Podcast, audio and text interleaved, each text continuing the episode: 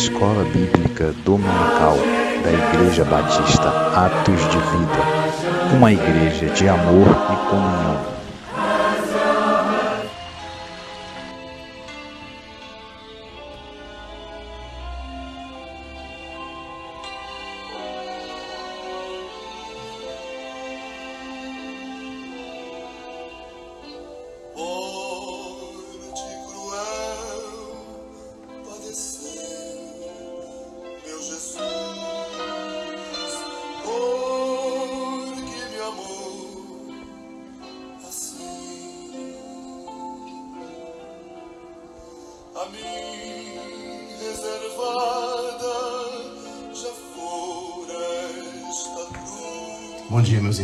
Paz do Senhor Jesus.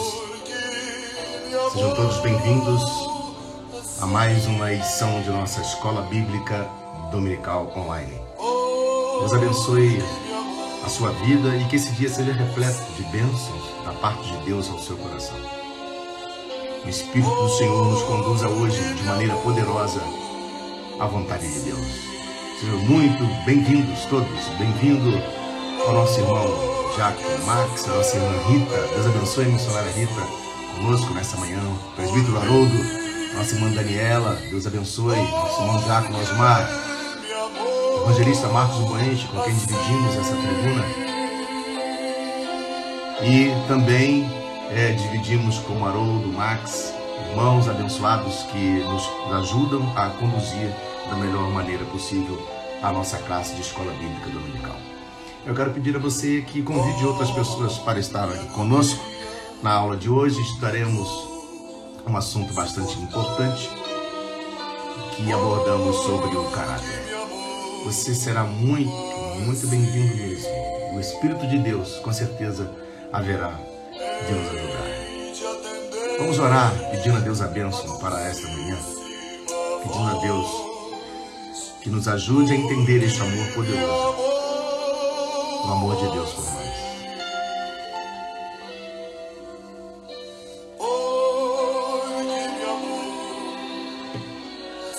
Obrigado, Senhor, por teu amor por nós. Obrigado pela revelação de Jesus Cristo, teu Filho, nosso Senhor. Reunidos com muitos irmãos, hoje aqui estaremos.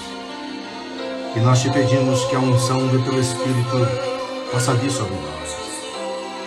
E cada um seja abençoado segundo a medida de sua fé. E que nós, Senhor, possamos construir em nós o desejo sempre de estar em tua presença. Fala conosco. Entregamos tudo e consagramos ao Senhor na manhã desse dia. No nome do Senhor Jesus. Amém. Glória a Deus. Após esta pequena oração, nós vamos convidar o pastor Quinelato para essa abertura oficial. E ele estará fazendo uma oração também, nos lendo o texto de abertura da manhã desse dia. Vou convidá-lo aqui, pastor, para que o senhor possa. Ok? Foi convidado. Bom dia, pastor. A paz do Senhor Jesus. Bem-vindo a mais. Paz e a graça do Senhor Jesus, pastor. Gostei da introdução aí com a cruz ali, muito, muito espiritual. Eu vi aquela cruz ali e já falei, olha, olha, Deus vai nos renovando. Amém. Então vamos fazer a abertura, né, pastor? Amém. Glória a Deus. Agradecendo a Deus por estarmos em pé, vivos. É, eu queria aproveitar e lembrar, né, para orar pelo nosso irmão Caio, que testou positivo para a Covid. E é muito importante que a gente esteja atualizado né, com tudo que está acontecendo.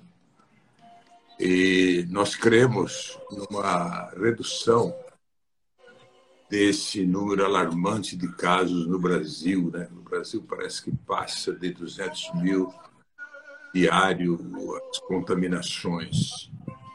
O número de mortos parece que está em torno de 250, 300 pessoas por dia. E nós estamos atravessando esse período, é, contudo, essa, esse ômicron, ele não é letal como os outros vírus da, do coronavírus, né? da Covid. Ele, ele é, tem, pelo menos, não sido, né? E nós estamos crendo numa retomada pela fé, pela graça, pela misericórdia, é, que Deus possa assim nos guardar, nos abençoar. E colocar também no altar de Deus todas as pessoas que atravessam esse período prolongado. Né? Nós tínhamos o plano de fazer a IBF agora, no último domingo de janeiro. Nós adiamos por precaução, para não colocar ninguém em risco, e, e voltarmos aos poucos, não é? Então, nós lemos hoje o capítulo 46 e 47 com a nossa missionária Jaqueline, é, e é muito importante que nós estejamos lendo a palavra juntos. Né? Aí nós teremos o capítulo 48 e 49 amanhã, quando Jacó profetiza sobre a vida dos seus doze filhos. É muito importante você ler junto, mostra uma fidelidade, mostra um compromisso com o corpo, com a igreja que Jesus fundou, não é? Quando Jesus disse sobre esta pedra, edificarei a minha igreja e as portas do inferno não prevalecerão sobre ela. Então, nós, essa nossa comunhão demonstra também o tema de hoje que vai ser debatido, que é o caráter. Né? É uma forma de nós mantermos uma fidelidade com Deus, com o corpo de Cristo, com o tempo de oração, que nós temos um painel de oração de 24 horas até Jesus voltar é muito importante essa comunhão, essa fidelidade. É, hoje à noite nós teremos o culto presencial, às 19 horas. E nós estamos recomendando, se você tiver sintomas, por exemplo, você está com gripe, você está com tosse, você está com problema na garganta, você está com uma possibilidade de Covid ou não, qualquer que seja o sintoma, nós estamos recomendando que a pessoa fique em casa porque ela não se expõe e não expõe outras pessoas. Agora, se você estiver saudável, honrando ao Senhor, você deverá ir ao culto presencial para louvar a Deus, para honrar e ter uma gratidão com Deus por Ele ter assim nos preservado em mais esse período que junto atravessamos.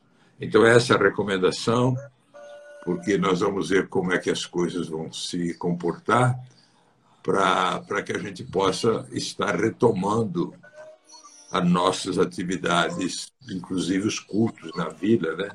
na praça, né? na Praça da Resistência. Nós íamos voltar agora amanhã, mas nós decidimos passar para outra segunda, quem sabe até lá as coisas melhoram. Se não melhorar, a gente adia de novo nós temos que ter a responsabilidade, o amor, a direção de Deus. Contudo, Deus tem honrado o AIBAG, tem honrado muitas igrejas que têm se mantido fiel e a todos que são fiéis. Nós estamos com a nossa ajuda à Casa de Recuperação, Filho Pródigo, aos missionários no campo, eles estão mandando vídeo hoje à noite. A gente deve projetar um vídeo do Quênia mostrando o trabalho que eles estão fazendo lá, com todos os problemas. Tanto o pastor Francisco como a esposa dele tiveram Covid, chegaram quase pensando que iam morrer, e, e agora eles estão com toda a força voltando, fazendo um trabalho missionário. Então, a gente vai fazer a oração uh, de abertura, louvando a Deus por este momento juntos, né? por esta comunhão, pela misericórdia de Deus, que nós tenhamos só a palavra de bênção, de fidelidade, de alegria, de renovo, de fé, de comunhão, de direção do Espírito, de entusiasmo, porque o entusiasmo significa Deus dentro de nós, independente de toda circunstância, a pessoa tem um entusiasmo. Então, nós queremos colocar nessa oração todas as pessoas fragilizadas por esse problema, por esse por essa onda, né, é, dessa influenza, da, enfim, de todas as situações que as pessoas estão atravessando. Então, nós vamos orar que você possa receber a oração agora, porque uma coisa que eu aprendi com o tempo que o milagre ele não ocorre pela oração de quem está orando, mas sim por aquele que está recebendo. Porque a palavra de Deus fala: seja concedido segundo a sua fé. Então, nós vamos orar agora na plena confiança que o Senhor está no controle, que nós temos um tempo terreno e, um, e a eternidade com Deus. Essa é a nossa certeza, essa é a nossa comunhão, esse é o motivo de estarmos aqui na IBD, esse é o motivo da, de, de todas as pessoas que buscam a Deus, não é? Então, uh, eu louvo a Deus pela IBAV, pelos membros que se mantêm em pé, que têm um compromisso com a obra de Deus, que participam de uma forma ou de outra. Que Deus abençoe. Então, nós vamos orar fazendo a entrega, e aí o pastor dá continuidade, e no final nós voltamos para estar fazendo o encerramento. Deus e Pai. Damos-te graças, Senhor, por tudo que tem acontecido em nossas vidas.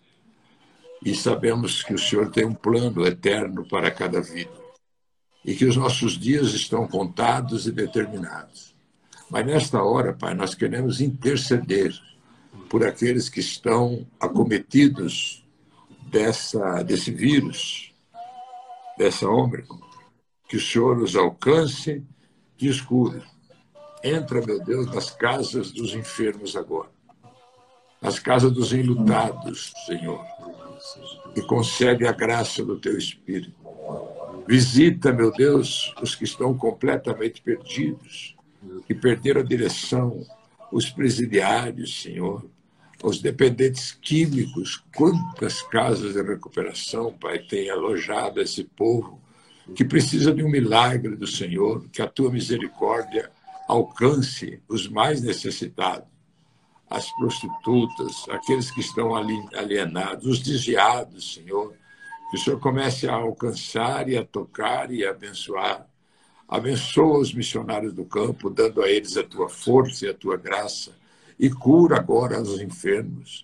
Muito obrigado por tudo que o Senhor tem feito em nossas vidas, por nos manter em pé e nos dar alegria, nos dar o renovo de cada dia, nos dar a bênção que precisamos.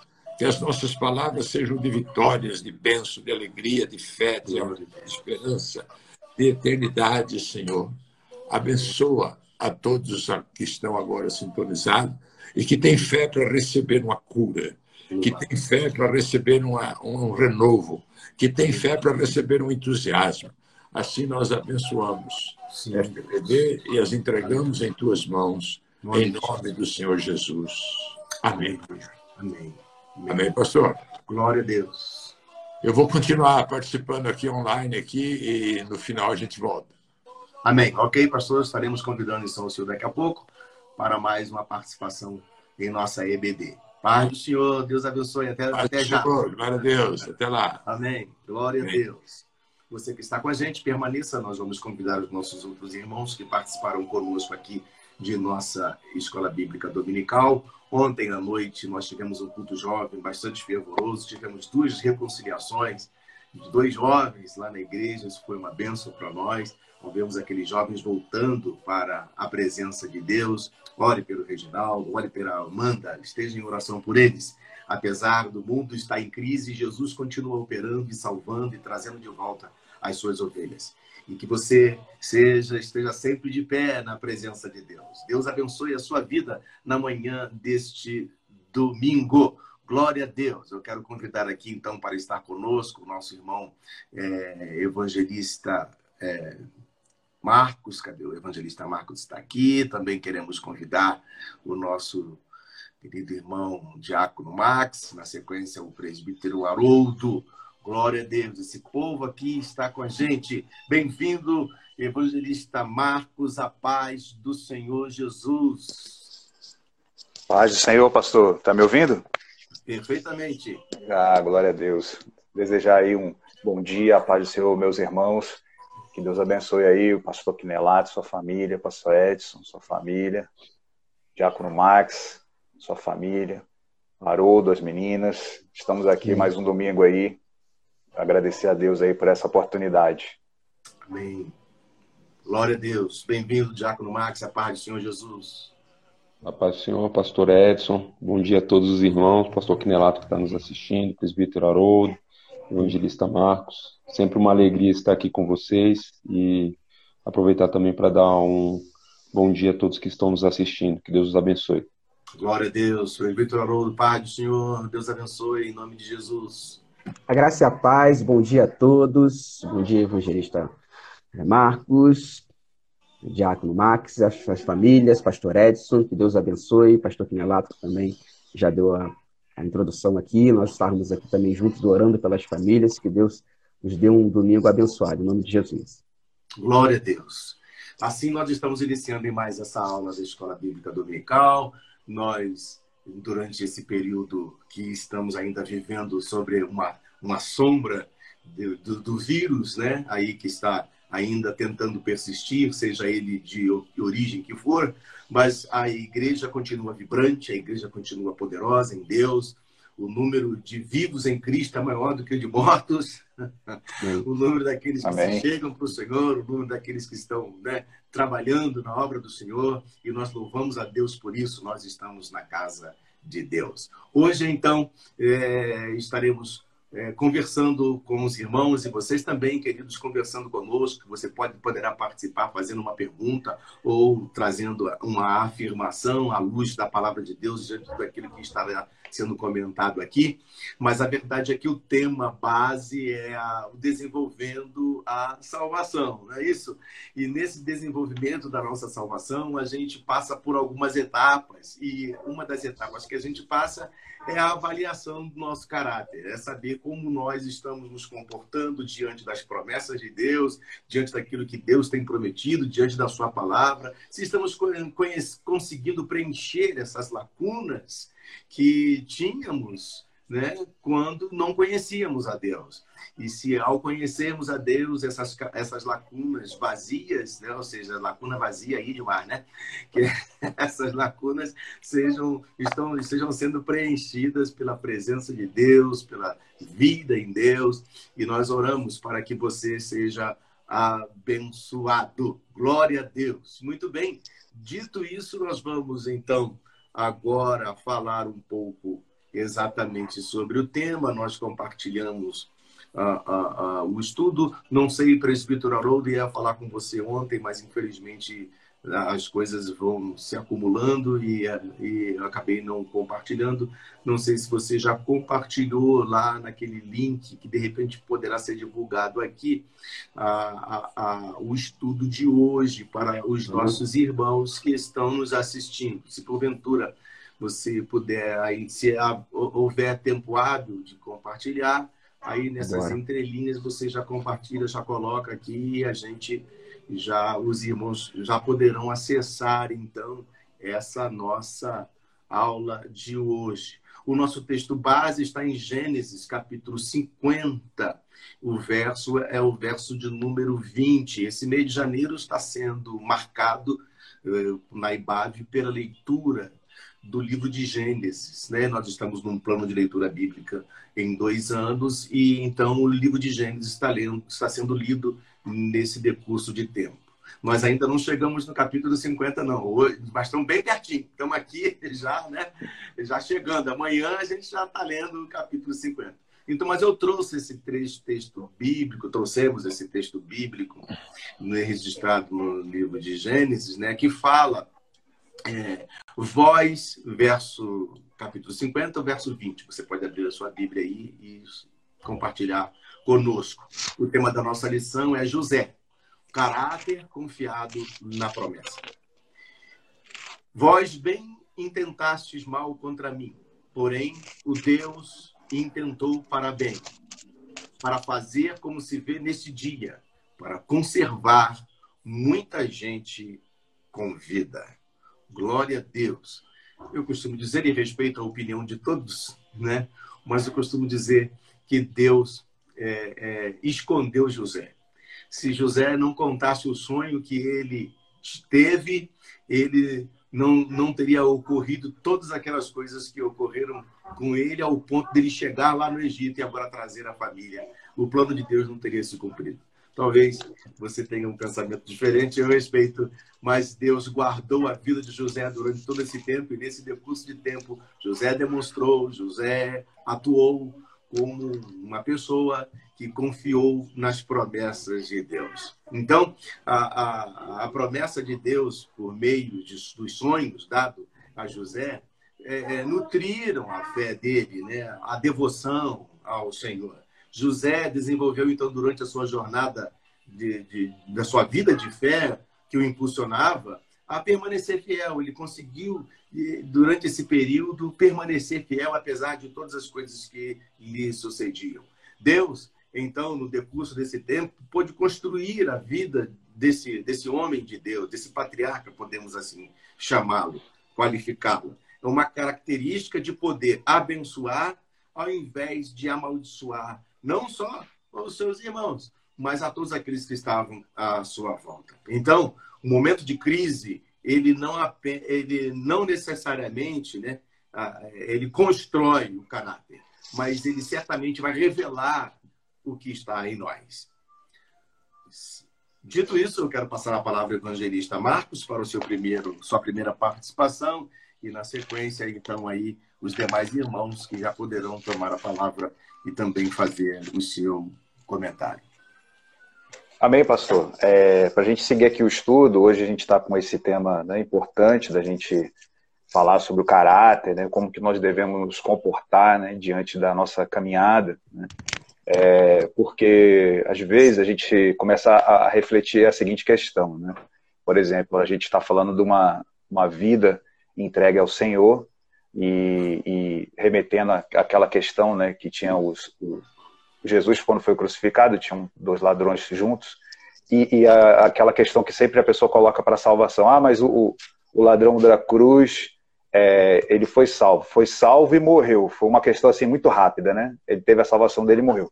Mas se nós não temos esse mesmo, né, essa mesma situação de ser salvo e morrer, nós temos toda uma caminhada pela frente para chegar lá, né? Com a vontade de Deus, né? Que é a nossa a nossa morte é também uma coisa que Deus controla. Isso aí tem que ficar claro para é, Deus ele ele tem a chave, né? Da morte e, e a vontade dele até nisso. Então, se a gente não, não conta essa situação do ladrão da cruz, que foi muito rápido ali, a pessoa foi salva e foi. De repente seria até o caminho mais, mais rápido, né? A pessoa já vai morrer ali, se salvou, mas nós que é, já está lá, né? já se garantiu. Mas nós temos toda uma caminhada pela frente, e nessa caminhada nós temos que saber é, compreender qual seja a vontade de Deus, está escrito lá em Efésios. Né? Aí, pastor, o senhor colocou no estudo de hoje, é, Gênesis 50, que diz que o mal que aconteceu com, com José, Deus tornou em bem. E esse mal foi ali o início ali, que os irmãos venderam ele como escravo. É, quando a gente vê Salmo 105, versículo 17, está é, tá falando das obras de Deus, né? É, também está retratado no livro de Crônicas, é, uma, é um registro histórico o versículo 17 diz assim: ó, Adiante deles enviou um homem, José, vendido como escravo. É, então, assim, não foi uma situação boa para José. Né? Para José não foi bom, porque ele foi vendido como escravo. E também, mais no avançado estudo aqui, a gente vai ver né, que para ele desenvolver também, chegar lá onde ele chegou, não foi uma, uma questão muito fácil. Né? Ele teve que servir como escravo, teve que ser acusado injustamente, foi preso então a gente vai avançar nessa parte aí, como que, que Deus trabalhou aí o caráter de próprio José para ele conseguir comandar né, essa, essa período de fome que teve na terra. O verso 16 fala sobre a fome. É, Salmo 105, 16 assim, ó, Fiz vir fome sobre a terra e cortou os fez, né? No caso fez vir. Aqui é o registro histórico, né? Tá falando do, de Deus. Fez vir fome sobre a terra e cortou os meios de se obter pão. Adiante deles enviou o homem José vendido como escravo. Então, é, às vezes a pessoa pode falar assim, mas é, há um propósito de Deus em ter fome? A gente está vendo aqui que sim, era um propósito de Deus que houvesse fome na terra por sete anos. É, e às vezes a gente está também fazendo uma, uma comparação com esse período que a gente está agora, né, de, de pandemia. E E a gente fica tentando já juntar, os, é, juntar as peças do quebra-cabeça, mas olha o que a gente está vendo aqui, o período de fome que a gente está tratando na aula de hoje aqui durou sete anos, né? Então, só depois que a gente vai começar a entender as consequências do que a gente está vivendo hoje, mas como o pastor Edson disse brilhantemente aí nesse texto aí, pastor, senhor colocou, ó, crises não constroem é, necessariamente o caráter, mas certamente revelam o mesmo. Então essa frase ela é importantíssima, né? Porque independente da crise, é, em si, onde começa, onde termina, como que a gente vai sair dela, o processo, né? Como que a gente vai sair é, dessa crise? Esse que é o que é o fundamental. É, não faz sentido durar três anos, quatro anos, cinco anos, seis anos, sete anos e depois chegar lá e a gente fazer uma, uma reflexão da nossa vida que a gente não, não tirou nenhum ensinamento disso, nenhum proveito disso, não, não teve nenhum, nenhum avanço. E, e como a gente está falando de caráter aí, eu quero deixar essa primeira parte registrada aí, que para José, né, o objetivo de Deus era que tivesse alguém lá que comandasse a, a, a questão que a terra toda passou por uma fome e o povo de Deus ia ser sustentado nesse período de vacas magras, vamos colocar assim. E José era o cara. Só que para ele chegar lá, já começa ele sendo vendido como escravo né, pelos irmãos. E a palavra aqui que a gente leu em, Gênesis 50, 20, que Deus tornou esse mal que os irmãos fizeram contra ele em bem. Então, olha que coisa interessante. Né? O mal que às vezes a pessoa está achando que ela está no meio, Deus vai tornar isso em bem. Né? É, só que é um processo que a gente vai avançar aqui, que vai atingir o caráter de José tem muitos pregadores que assemelham o caráter de José, que é o que se aproximou mais do caráter de Jesus. Tem muitas conexões, né? É, do caráter de Jesus com o caráter de José e tomara Deus aí que a gente consiga pegar esses princípios aí e já aplicar de pronto aí na nossa vida. Passa aí a palavra aí para os nossos irmãos aí. De, antes do, do, do Max, é, é, gostaria de ler aqui esse, esse comentário da nossa irmã missionária Isabel, e fazer, na sequência, uma pergunta ao, ao Max, e aí o Max dá prosseguimento, ok? Então, ele diz aqui: os projetos de Deus visam sempre um bem maior, mais abrangente.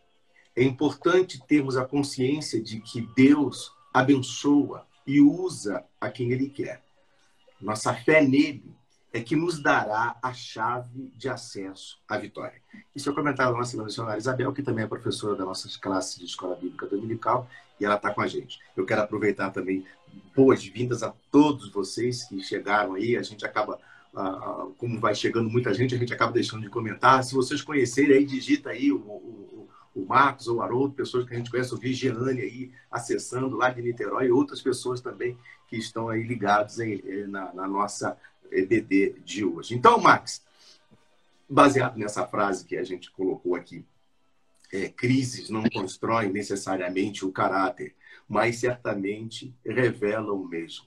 Você acha que, neste momento que nós estamos vivendo, a crise que é, assim todo mundo chama, né? a crise da saúde, na saúde, e isso não é só no Brasil, é no mundo todo que estamos vivendo.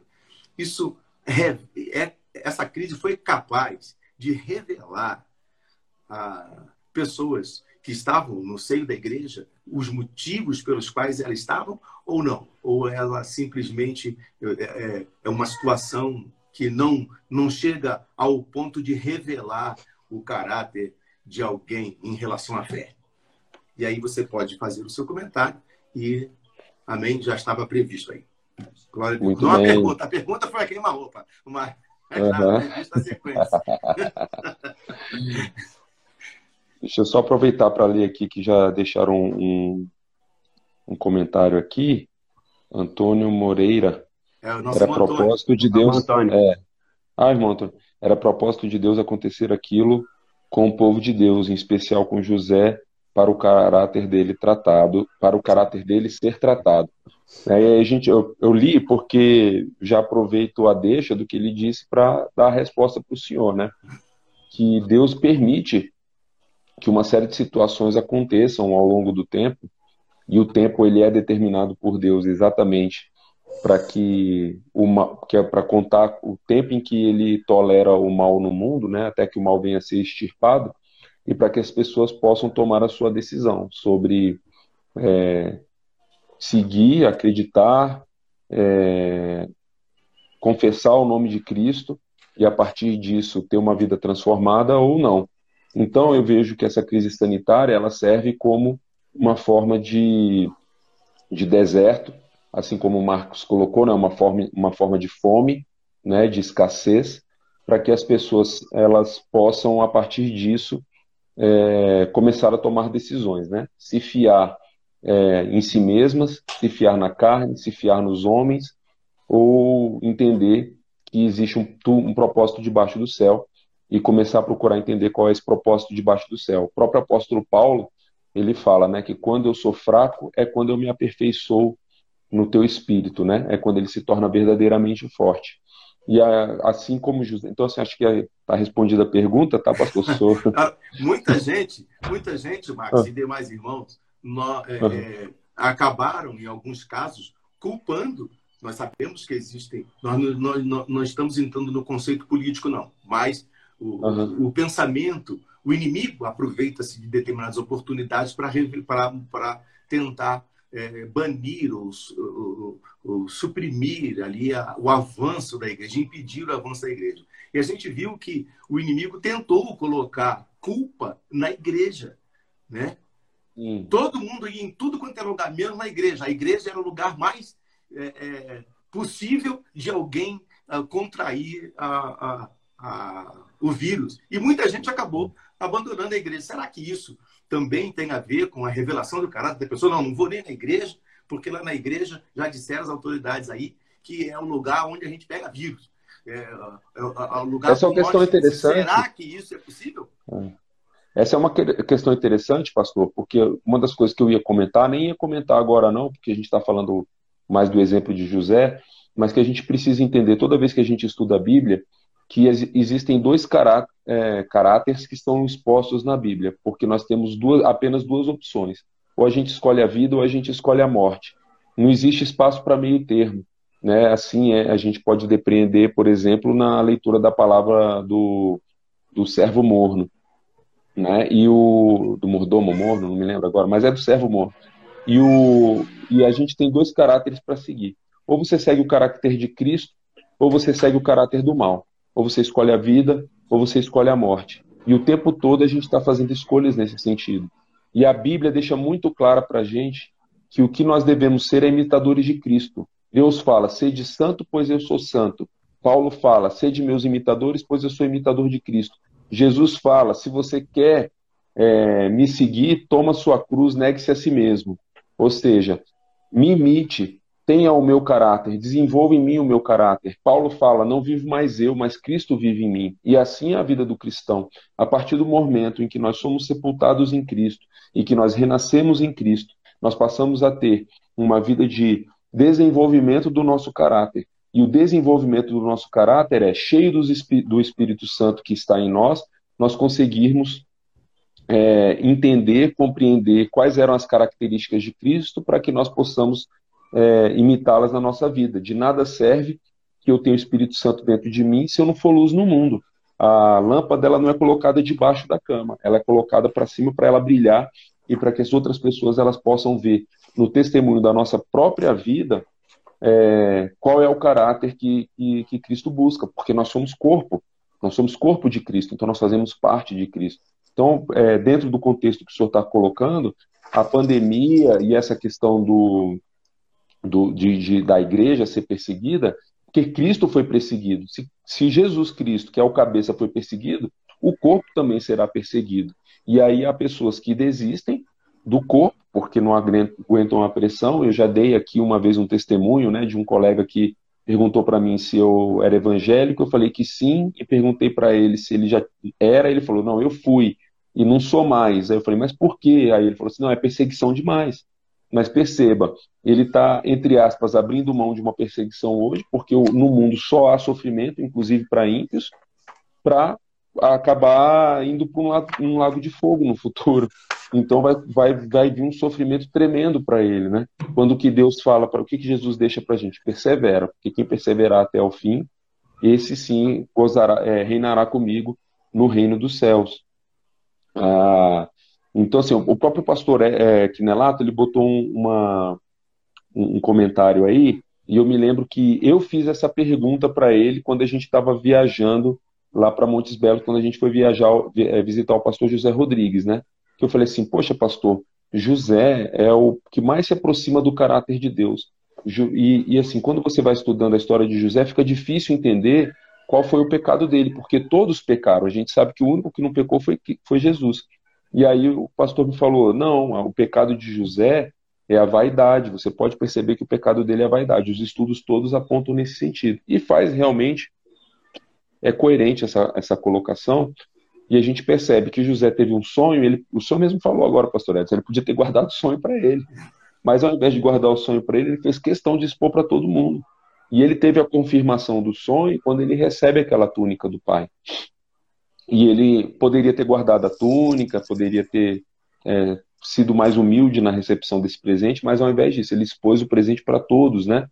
E ele precisou ter esse caráter dele tratado ao longo dos anos em que ele foi guardado, como o senhor colocou, né? Ou seja, que ele foi levado para um mundo de sofrimento em que isso foi tratado, para que ele pudesse então reinar e ser cumprido o, a promessa que foi deixada sobre ele. Né? Eu já vou passar para eu sei que eu já falei demais, eu vou passar para o presbítero Haroldo, mas só para deixar assim esse comentário que o, a, o estudo da vida de José e do caráter e da salvação é muito maravilhoso. Isso aqui dá, dá um dia inteiro de, de estudo, né?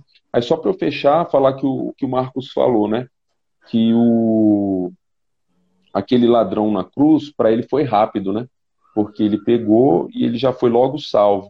Mas isso não significa que ele não tenha sido tratado, porque ao longo do tempo que ele ficou ali na cruz, ele reconheceu Jesus Cristo como seu, seu, seu Salvador.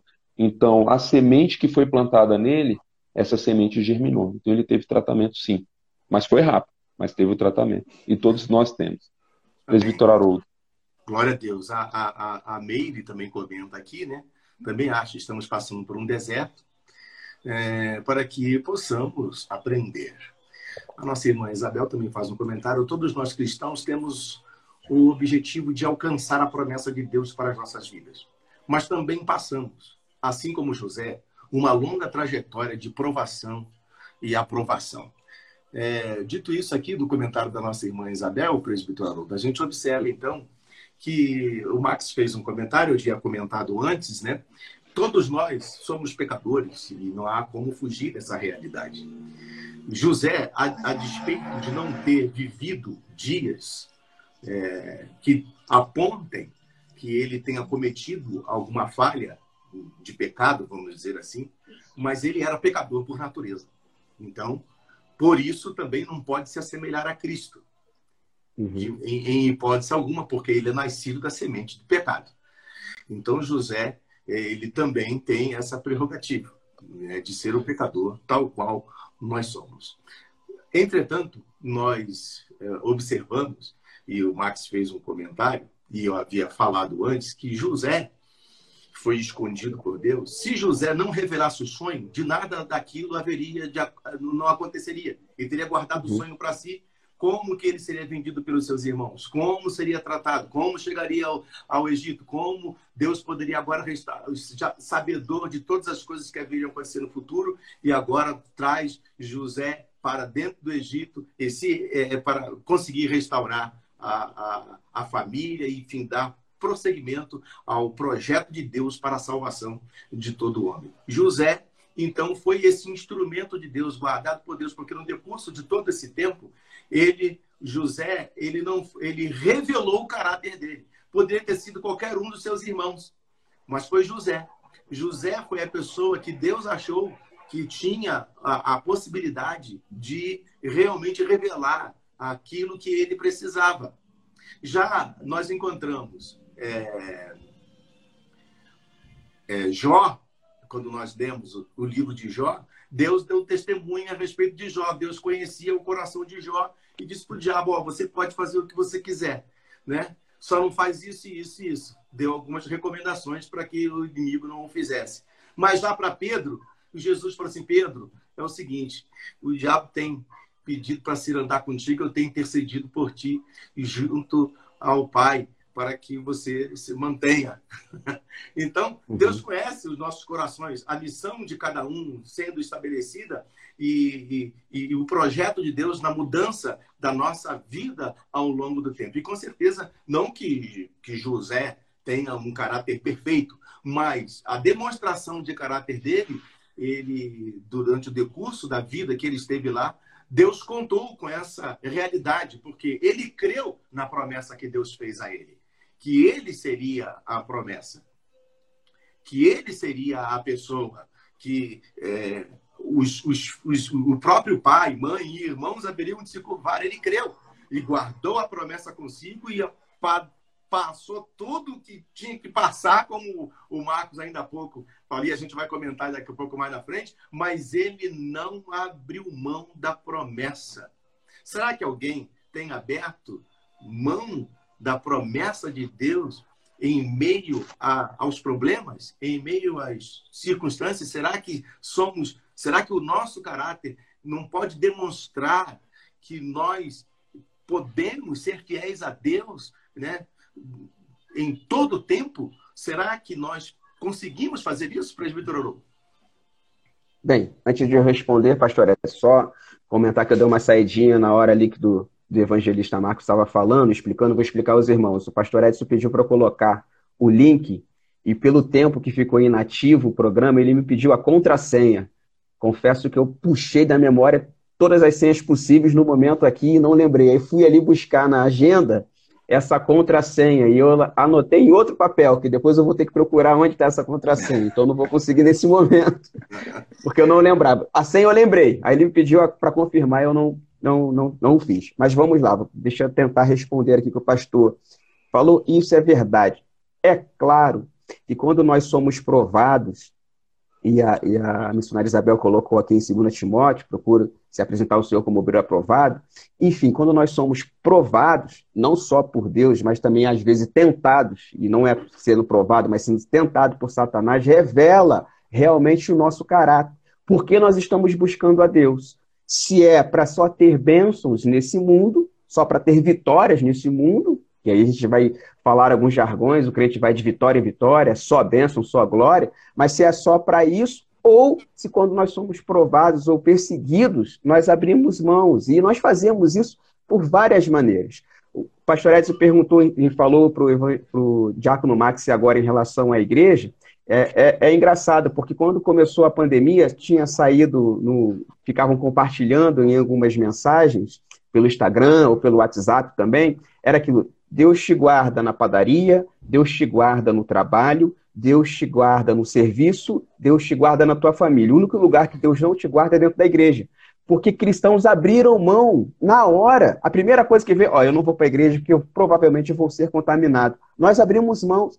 Tem toda um, um, um, uma certa de, de, é, de, segurança que nós fizemos, como a limpeza da igreja, a, o distanciamento, a, o álcool em gel, enfim, todos os protocolos nós seguimos, mas a primeira coisa que nós abrimos mãos é de estar junto com os irmãos, é, é de compartilhar, de nós estarmos juntos em unidade. Nós abrimos mãos daquilo.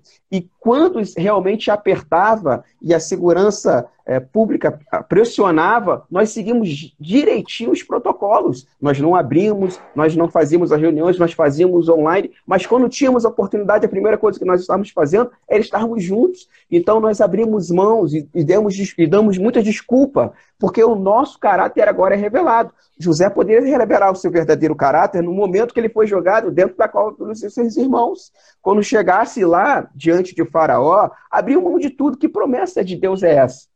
Que dentro da minha própria família eu já fui abandonado. Que promessa de Deus é essa que agora eu ter que abençoar outros que não tem nada a ver comigo? E quando ele é jogado na prisão, e provavelmente vão falar um pouquinho mais à frente, não quero é, pular tudo isso, essas etapas, mas quando ele é jogado é, na prisão, que promessa de Deus é essa que nem Faraó reconheceu? que ele estava falando a verdade. Que, que firmeza de, de, palavras são essas? Que firmeza de palavras são essas de, de, de Jó falar diante dos seus amigos que ele não tinha cometido pecado algum. E mesmo com tudo acontecendo, mesmo com a sua esposa o acusando, permanecer fiel, de olhar para cima e dizer: não existe um Deus no céu. E, e eu preciso honrá-lo. não foi porque ele me dava as coisas, é porque ele é o Senhor, o dono de todas as coisas. Por isso eu sirvo, não por aquilo que ele me dá, e sim por aquilo que ele representa na minha vida. Essa é a nossa mudança de caráter. Eu não sirvo a Deus por aquilo que ele pode me dar. Eu sirvo ao Senhor por aquilo que ele já me deu, por aquilo que ele já fez. Eu já sou uma prova de amor de Deus nessa terra, e por isso nós amamos. Eu não espero Deus simplesmente nessa terra, porque senão dos mais miseráveis dos homens. Eu espero o Senhor por uma vida eterna, por aquilo que nós temos buscado, pela nossa coroa, pela nossa é, pedras na, na coroa. Nós precisamos honrar ao Senhor por aquilo que Ele já nos fez. E Ele fez muito por nós. Ele nos amou e teve uma morte, uma morte de cruz, enviando o seu Filho amado. Pastor Edson. Amém. Nossa irmã missionária Isabel faz um comentário aqui que o caráter tratado de José foram determinantes para que ele alcançasse o sonho que Deus lhe deu. Que possamos aprender com esse grande exemplo de vida para que alcancemos o sonho que Deus deu a cada um. Então, é, é, já está bem claro aqui essa parte. A nossa irmã missionária Rita também coloca aqui o seu comentário. Nossa irmã Rita deu também foi deu muitas aulas para nós na escola bíblica dominical, teve lá no exterior, voltou e a gente está esperando ela de volta. Aí então coloca aqui: ao longo da Bíblia, nós nos deparamos com grandes homens de Deus e traços marcantes de seu caráter, como José, Davi e o próprio apóstolo Paulo, quando disse que de todos ele era o maior dos pecadores. Ela ainda diz: quando Paulo teve um encontro real com Cristo e se deu conta do seu pecado, abdicou de muitas coisas para tratar seu caráter. Tremendo o poder de Cristo de restaurar o nosso caráter. Aí, Marcos, eu vou passar para você antes de a gente ir para a terceira parte, porque você foi o que menos falou aqui agora. A, gente... a, nossa irmã se aproveita e vai responder a pergunta da Lara. Da Lara, filha da É do Marcos. É. Aí, ó. Satanás conhece nosso, é, caráter? nosso caráter? Ela faz a pergunta, né? Aí nossa irmã Isabel também diz aqui, de nós... É, é... opa, perdão, peraí. É, aqui. De nós que é, reinar com Cristo, né? de nós é de nós que é reinar com Cristo. Ela cita aqui os textos bíblicos. Ela então é, Satanás conhece nosso caráter. Marcos Pai. De, ah, tá no tá no tá no, no, no na, na, página da Lara, mas é o, é o pai que está perguntando, então, pelo que eu estou entendendo aqui, né? Muito uhum. bem, nossa irmã de Leide está com a gente aqui. Deus abençoe, Leidinho, em nome de Jesus. Antes de chegar a nossa irmã Daniela aqui fala: antes de chegar ao hospital para fazer a cirurgia, a médica pediu para eu chegar, é, chegar mal, mal, tá mal, mas eu acho que é para ela dizer ela, que ela estava passando é, mal, passando mal, ah, com um aspecto de doente. Sim, porque ela me colocou numa urgência. Daí eu pensei, eu não quero mentir. E orei ao Senhor. Aí no dia de internar, realmente estava passando mal. Não, não precisei mentir. Muito bem, tá aí. Glória a Deus. O pastor aqui saúda Marcos e Rita participando de saudades também. Nossa maturidade espiritual se revela quando reconhecemos que o nosso caráter precisa ser tratado. Glória a Deus. Estamos de volta, pastor. Conte conosco. A irmã Rita. Ó, Marcos, aí. Já, já anota aí o nome, né? Glória a Deus. Marcos, toca a palavra em nome de Jesus. Amém. É, pastor, quando o presbítero Haroldo colocou aí, né, de, de sermos foi o Max, eu acho, né, de sermos imitadores de Cristo, né, é, já é um, um, uma questão central, né, porque se nós temos todos que sermos imitadores de Cristo, uma hora a gente vai ficar padronizado, né, e aí é o que a gente fala, né, é, vou responder um pouco aí a resposta do, do nosso meu xará evangelista Marcos. E aí é o seguinte, a gente, por exemplo, um pastor, é o que sempre tem falado aqui na escola bíblica, né? O caráter de um pastor aqui no Brasil tem que ser padrão, é igual do caráter que está pregando lá na Inglaterra, que está pregando lá na África, está pregando na Ásia. E, e, e, aí, assim, já, já sendo um pouco até direto, né? Não tem como a gente chegar, ah, porque a igreja aqui faz e acontece e, está tudo certo. E aí, pô, até qualquer pessoa, até novo na fé, começa a se questionar, ué, como assim? É, essa igreja aqui faz, faz acontece e, está tudo certo. Tem alguma coisa errada, gente. Não tem como você ter um, um padrão de, de uma igreja é, e que ela seja assim é, a, a, liberado à vontade, assim, espalhada por, pelos quatro cantos da terra, porque a igreja aqui na Ásia faz isso, faz aquilo, faz aquilo, não é assim bagunçado, não. A Bíblia é uma só, né? As orientações às igrejas é uma só, não tem essa de. É, não sei se o pastor pensou quando foi montar o estudo aí nessa parte, mas esbarra um pouco aí na, na, naquela parte do, do, nem tudo me convém, na, da liberdade. É, eu até abri aqui nesse Salmo 105, porque ele fala da trajetória de José, um pouco resumida, né? E, e a partir do 19, ele fala o 18 aqui, voltando aqui para a palavra, que aí eu respondo, né? O 105, 18, que eu não li, ele diz assim: está falando de José, cujos pés apertaram com grilhões, e aqui puseram ferros Aí veio o 19. Ó, eu procurei quanto tempo demorou isso, eu não achei. Depois, se alguém tiver aí algum, algum, algum texto que explique quanto tempo demorou para José sair da prisão, eu procurei e não achei. É, tá aqui o, o 19. Até cumprir-se a profecia a respeito dele, vírgula, e tê-lo provado a palavra do Senhor. Então, essa história de, de, de que é, vai ter que provar, todo mundo tem que ser provado. É, é, a lixa, a gente fala que é a lixa do Senhor, né? A lixa tem que passar em todo mundo. Não tem essa de, de que, ah, para ele é diferente. É, é, e, e, aí, a gente, falando agora do que o evangelista Marco colocou, o diabo está acompanhando aí cada passo nosso. Ele fez isso lá com Jó, falou, ó, é, o diabo foi no próprio Deus direto e falou, ó, você está levando a vida de Jó aí, tá fácil para ele, porque ele, o Senhor dá tudo para ele, tá aí, tá fácil. Tá fácil dele ser crente. Tem tudo, a família abençoada, a hora todo dia, pelos filhos. Dá uma chacoalhada nele aí que a fé dele se abala. Só que o diabo ele não consegue é, é, acompanhar o que está lá dentro do intento do nosso coração. Né? A, nossa, a nossa conversa é, do nosso coração com Deus, e, e, e, até essa questão aí, até como o estudo de hoje aí para fundamentar isso, né? De José sair contando o sonho e tudo, às vezes é prejudicial para a gente sair falando dos nossos planos para até mesmo para os familiares. Então, é, o, o, diabo ele não conhece o intento do nosso coração, tanto que Jó provou claramente para todos é, que Deus tirando é, limpou Jó de tudo, né? Só ficou a mulher. Eu, o pastor Zé Rodrigues, Rodrigues que fala, né, que ele também passou isso, né, que ele perdeu tudo. Né? Deus me tirou tudo, menos a, a esposa. Então, é, ali foi a prova de que o inimigo estava completamente equivocado, de que mesmo ele sabendo que na visão dele, a avaliação do, de Satanás, né? Ah, só vai dar certo na vida dele se ele tiver tudo.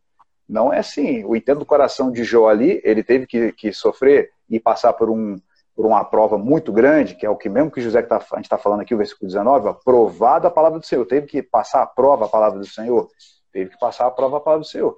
Mas quando a gente é aprovado, geralmente, a, os versículos que a gente lê, esse de 2 Timóteo 3,15, né, é para a gente ser aprovado. Né?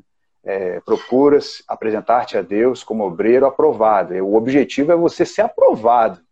Não é o objetivo a pessoa viver na prova e, e não sai desse negócio. Fica na prova, fica na prova, fica na prova, fica na prova. E aí a pessoa pode se perguntar, isso que é interessante da palavra aí, pastor.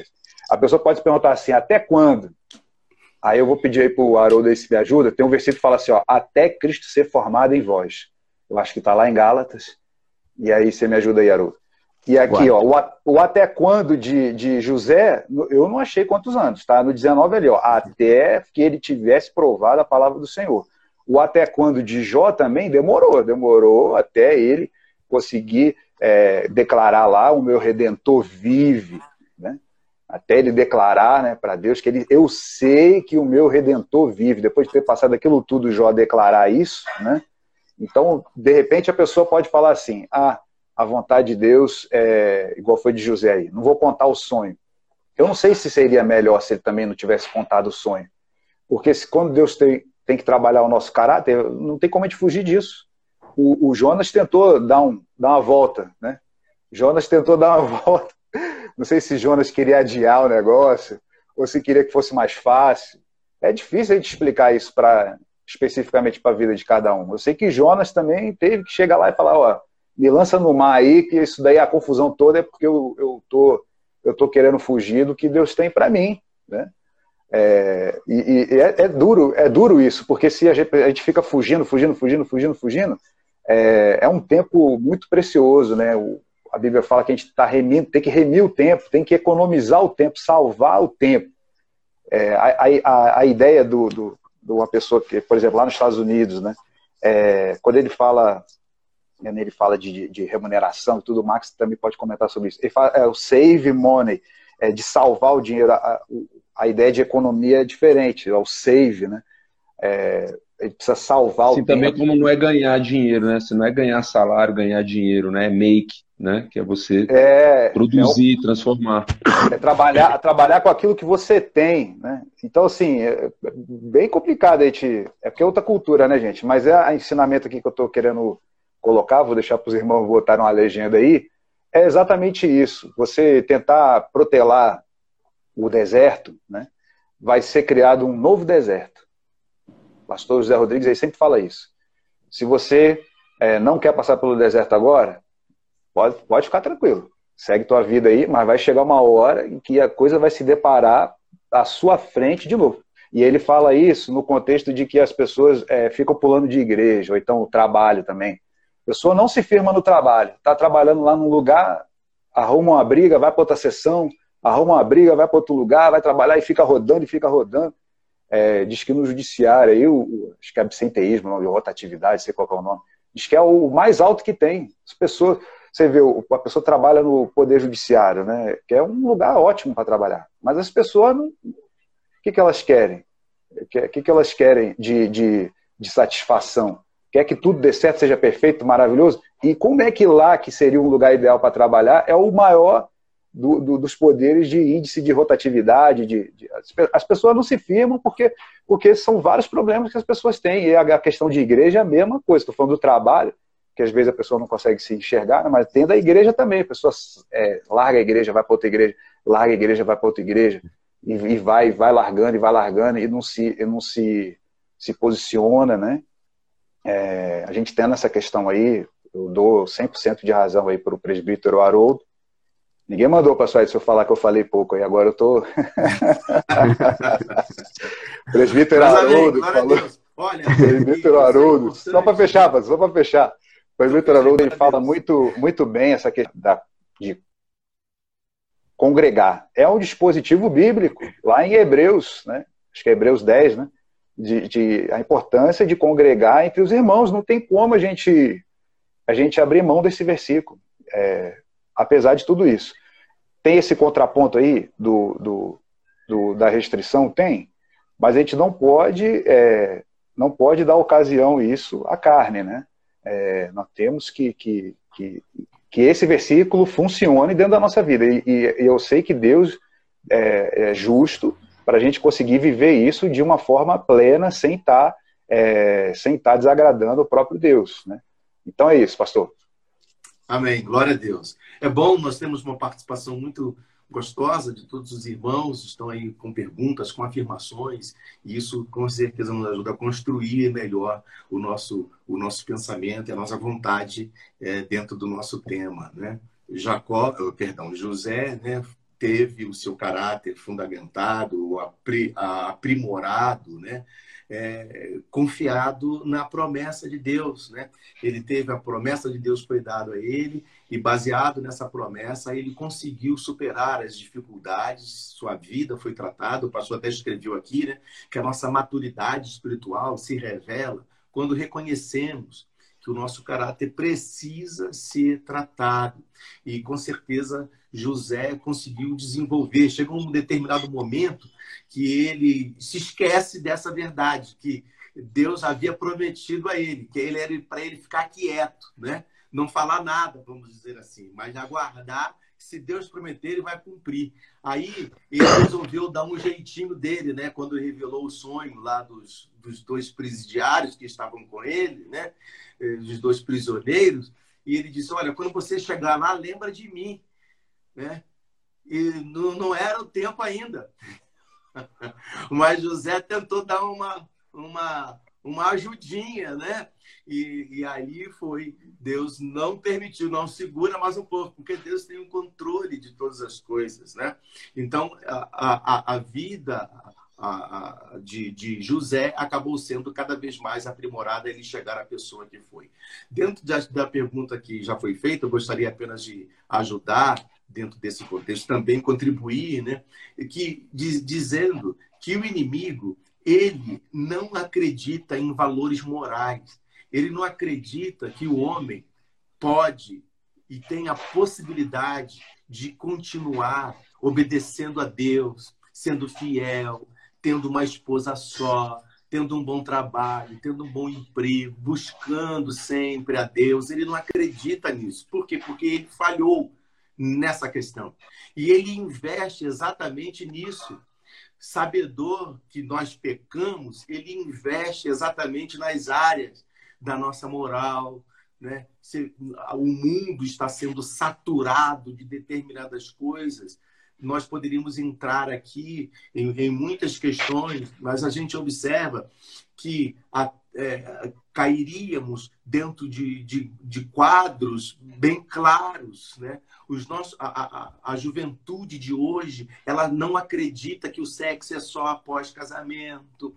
Há, há uma varredura nesses princípios, de varredura no sentido de estão jogando fora esses valores eternos estabelecidos por Deus, né?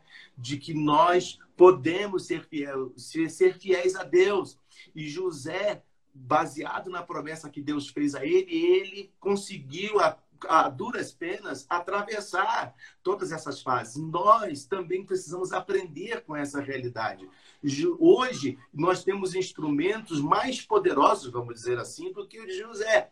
José não tinha uma referência podemos assim dizer, porque ele, ele veio de uma família, né?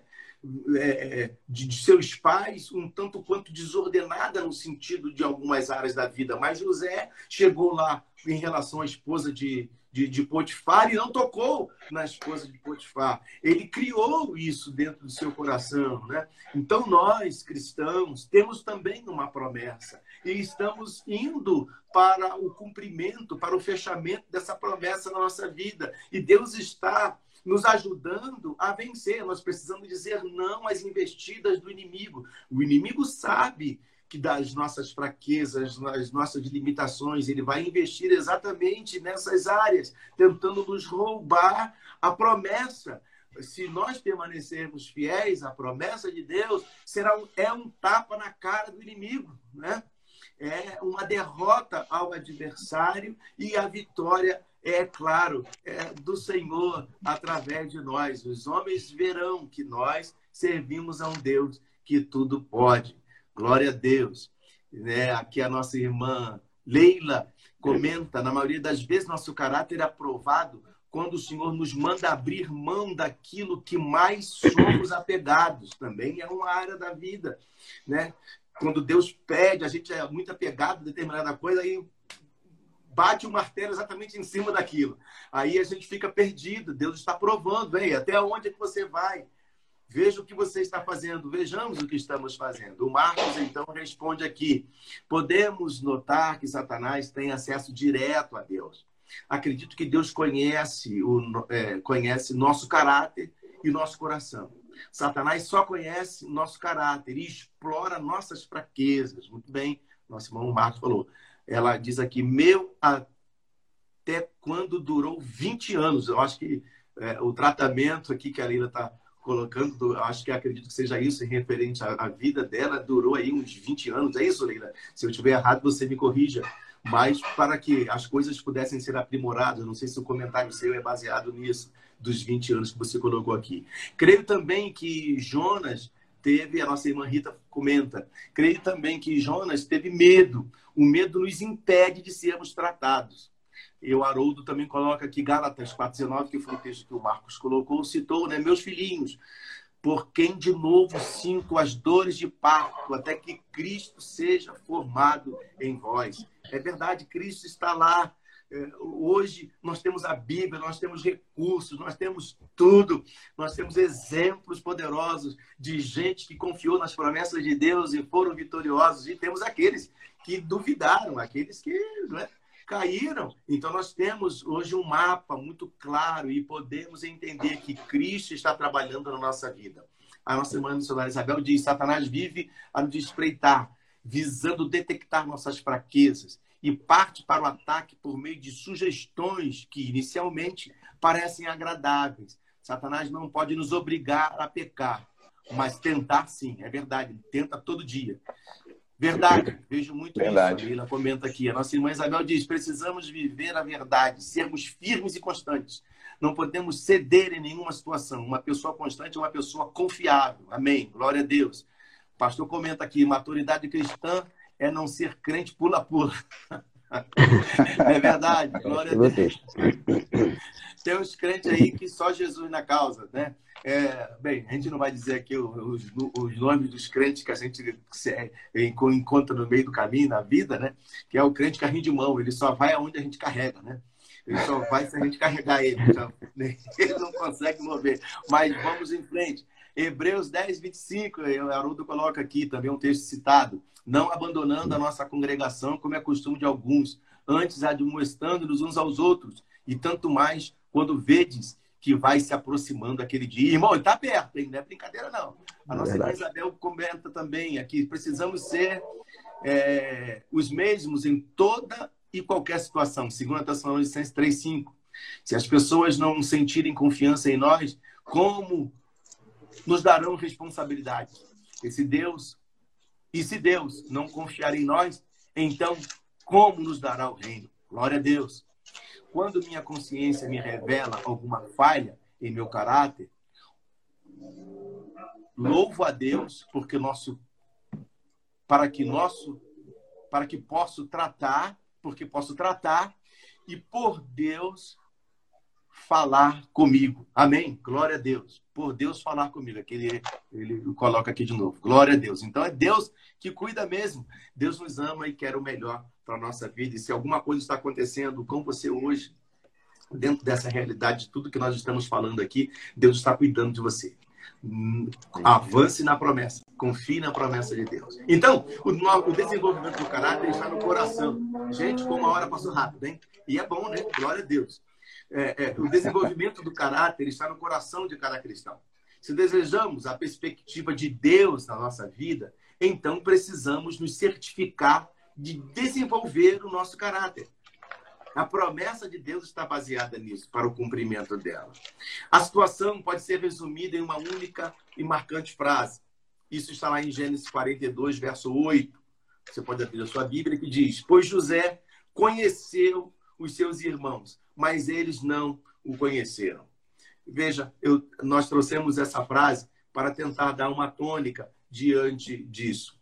Quando o nosso caráter é mudado, muita gente que conhecia-nos, quando uma vez depois que o nosso caráter foi mudado, ela já não conhece mais. Mas você é aquele, alguém pode até dizer assim, eu não acredito.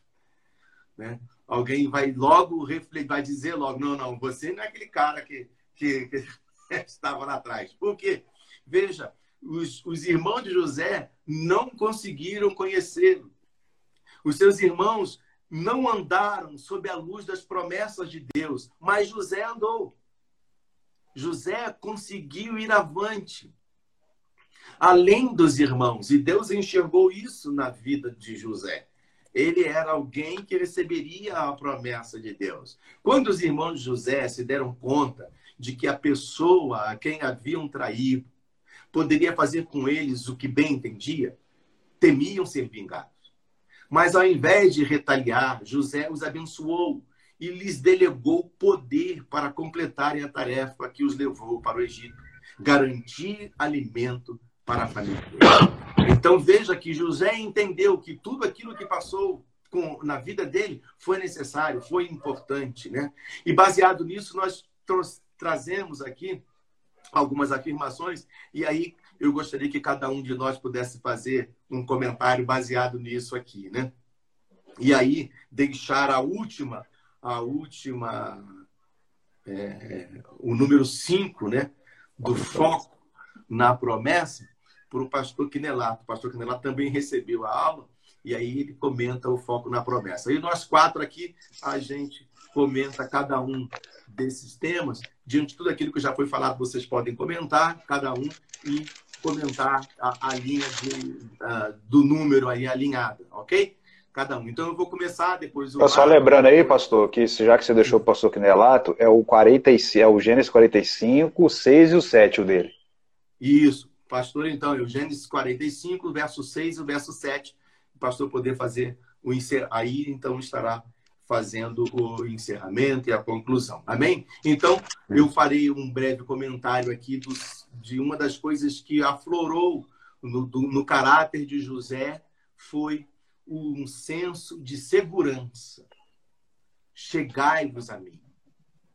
45, verso 4. Esta mesma expressão foi usada pelo profeta Elias no desafio lá no Monte Carmelo. Jesus também disse, né, quando ele fosse levantado sobre a terra, que a todos atrairia até ele.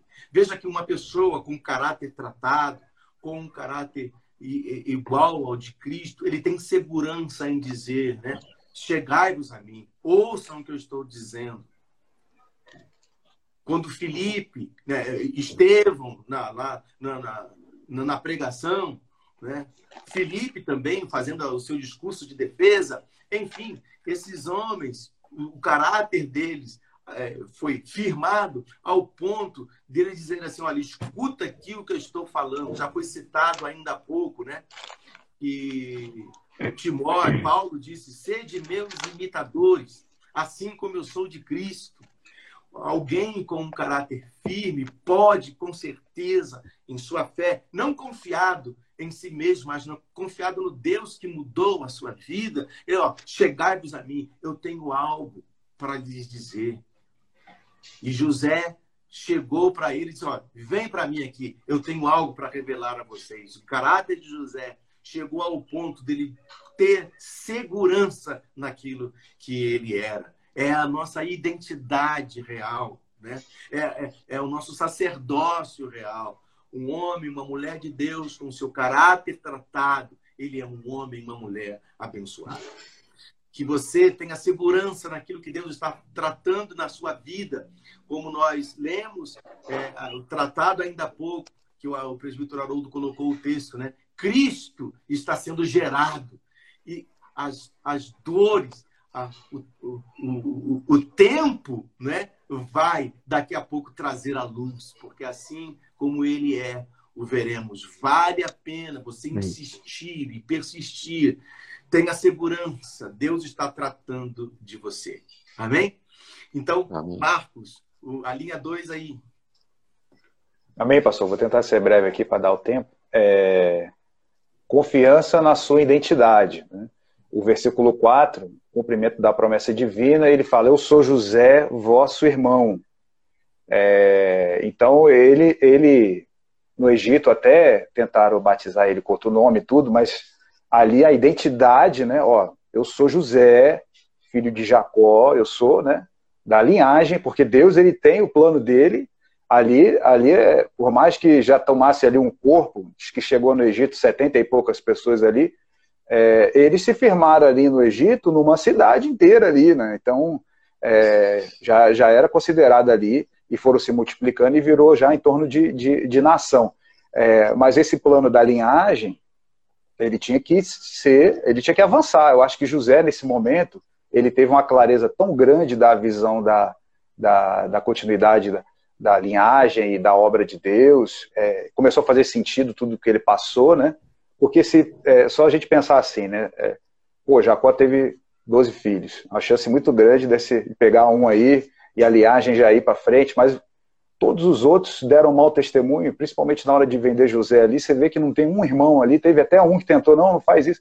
E, e mas ah, tinha que ter um, um, irmão ali, tinha que ter um crente aí que fala: você tá, tá ficando doido, rapaz. Vamos resolver isso daí agora com esse crente aí, né?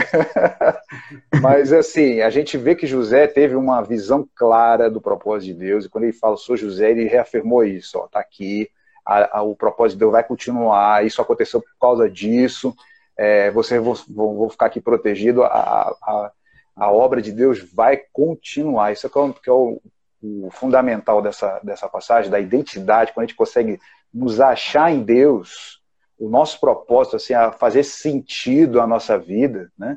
É, e assim, às vezes as pessoas estão muito perdidas, pastor. Desculpa só para falar essa parte aqui. As pessoas estão muito perdidas. Oi? Só aproveitando sua, sua fala, Marcos, em relação ao nome, a gente lembra de Ananias, Misael e Azarias. Eles tiveram até o nome mudado, mas o caráter deles não mudou. Amém. Glória a Deus. É, as pessoas tentam, tentam até colocar um, um, um rótulo, mas a, a, vontade de Deus ela prevalece. Isso que o pastor Edson comentou. E às vezes as pessoas estão muito perdidas, não conseguem se achar em Deus. Né? Isso é um, é um por isso que, que, lá em Efésios tem, um, tem claramente ali, o livro de Efésios todo é mais ou menos nesse sentido, das pessoas conseguirem se enxergar em Deus, é, conseguir é, ter sentido na sua vida, é, no plano de Deus. As pessoas estão muito perdidas, pastor. Esse período aí também tem mostrado que as pessoas estão muito perdidas, e eu vejo aí a, a superficialidade da internet, né? Não sei se é culpa da internet isso, né? O Max também gosta de falar sobre isso, mas a, a vida que as pessoas projetam na, na internet é uma coisa muito superficial, muito sem sentido. Tá aí também aí esses níveis altos aí de, de depressão por causa disso, né? É uma, uma, uma coisa pré-moldada que as pessoas têm que seguir que ninguém dá conta. Ninguém dá conta de viver só essa vida da rede social aí. Né? A, vida, a vida real é completamente diferente da vida da, da rede social aí. Na hora você pegar uma, uma questão dessa aí, ó, é, de enfrentar uma fome, ter que ter um líder que coordene isso, como é que a pessoa que, que nunca passou nenhuma dificuldade vai, vai ser usada por Deus? Como, é, é aquela questão que o pastor Quinelato fala, né? Como que você vai levar uma pessoa a um lugar que você nunca foi? A pessoa precisa ser forjada, precisa, o caráter tem que ser tratado. Não tem como a pessoa se é, dizer que vai chegar a algum lugar, levar alguém para algum lugar, se ela nunca foi. E, e, aí vai essa questão aí da internet. É, é, a gente não pode ficar falando mal dessa profissão que está sendo feita aí, que é o coach, né? É, tem a, suas, a sua, sua função. Mas essa história de a pessoa se intitular um líder aí, e, e não podemos falar mal, do, mas teve uma situação aí que levou um monte de gente para o monte aí para subir lá um, um morro, acho que foi cerca de 30 pessoas, não sei se o Max viu isso, e, e e, e, o cara insistindo, mandando o povo orar. E, e a, a, irmã que era crente, eu, eu cheguei a ver um, um, vídeo de uma irmã lá, falando, ó, oh, eu sou crente, eu sou, eu tenho experiência em, não sei nem qual é o nome desse, alpinismo, não sei qual é o nome. Eu tenho experiência em escalada, tá? Sou crente e eu tô te dizendo, falando para esse líder aí que era coach, que você não pode levar as pessoas a subir esse negócio. E, e ele não ouviu, disse que a irmã estava com falta de fé é, e tudo. E ele é, exigia que as pessoas se é, cobrando né, que as pessoas se, é, se sacrificassem para subir aquele negócio, e, e, o tempo fechando, e chovendo, e vamos subindo, e vamos subindo, e vamos subindo. E por pouco não levou à morte das pessoas, teve que chamar bombeiro, e todo mundo teve que descer de lá é, com hipotermia, porque passou frio, né? E, e tudo nessa, nessa questão aí que a pessoa ah, você vai subir esse monte aqui porque eu estou tendo uma, uma revelação e tudo vai fluir na sua vida. É, não é assim não, gente. Vamos, vamos, vamos ter um pouco mais de coerência, né? Essa, essa, esse estudo de hoje aqui, passou. A gente pode até dar uma sequência aí, não sei como é que o senhor está pensando para a semana que vem, mas quando eu comecei a ler o estudo, só me vinha na palavra a questão lá do português. Diferença entre coesão e coerência. Né?